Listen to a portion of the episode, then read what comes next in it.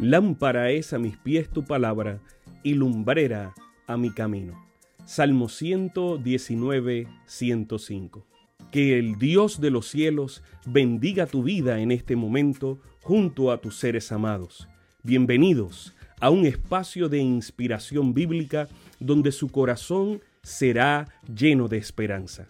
Como un regalo de la Iglesia Adventista del Séptimo Día de King, Texas, compartimos la lectura devocional para adultos correspondiente a este bendecido día.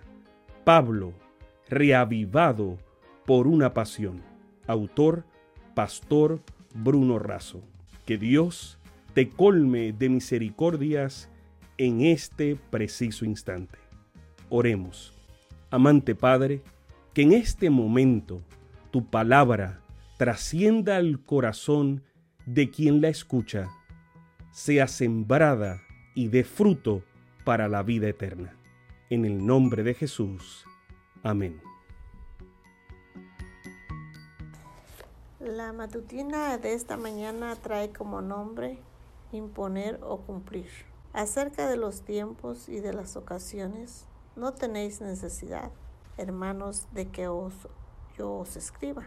Primera de Tesalonicenses 5.1. En el capítulo 5 de Primera de Tesalonicenses, Pablo comienza describiendo el regreso de Cristo. Él afirma que el día del Señor viene como ladrón en la noche.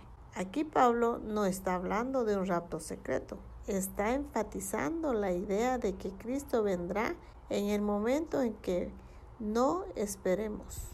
Y por eso debemos estar siempre preparados. Un mensaje importante que Pablo comparte es este.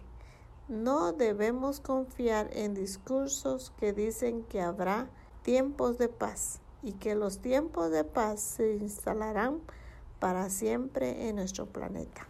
Eso no es verdad.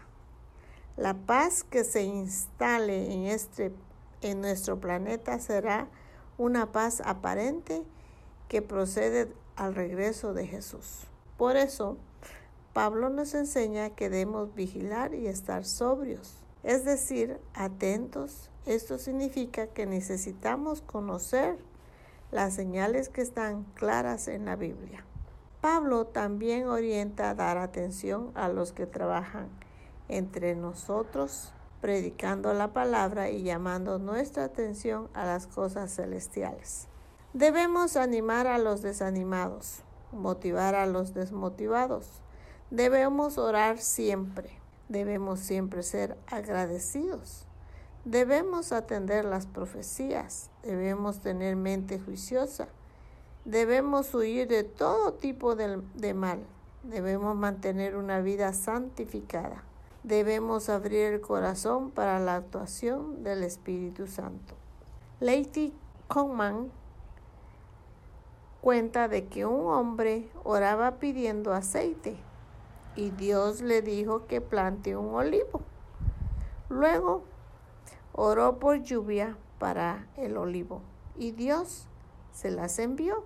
Entonces oró por sol y el sol apareció. A fin de fortalecer las raíces pidió nieve y Dios le mandó nieve. Pero por esa nevada el olivo murió. Sorprendido el hombre vio que su vecino tenía un olivo muy bonito y le preguntó cómo hacía para mantenerlo así. El vecino respondió, solo le confío mi planta a Dios yo no le impongo condiciones a Dios, simplemente cumplo condiciones colocando mi vida en sus manos. Como Pablo hizo en su vida, como le pidió a los tesalonicenses que hicieran, vamos a colocar nuestras vidas plenamente en las manos del Señor. Gracias a Dios porque Él es, en Él encontramos sentido y significado para la vida, incluso en las pequeñas cosas. Por la gracia divina nos mantenemos vivos por su amor, tenemos salvación y por su poder podemos prepararnos para recibir a Cristo cuando venga y vuelva a buscarnos. Que tenga un bendecido día, hermanos. Sabemos que esta lectura ha bendecido su vida. Compártala, compártala con alguien más e invítele a suscribirse en nuestro canal para mayor bendición. Puede también visitar nuestro sitio web. Encontrará mayor información. Que el Señor de los cielos te dé esperanza para este día y sus ángeles le acompañen.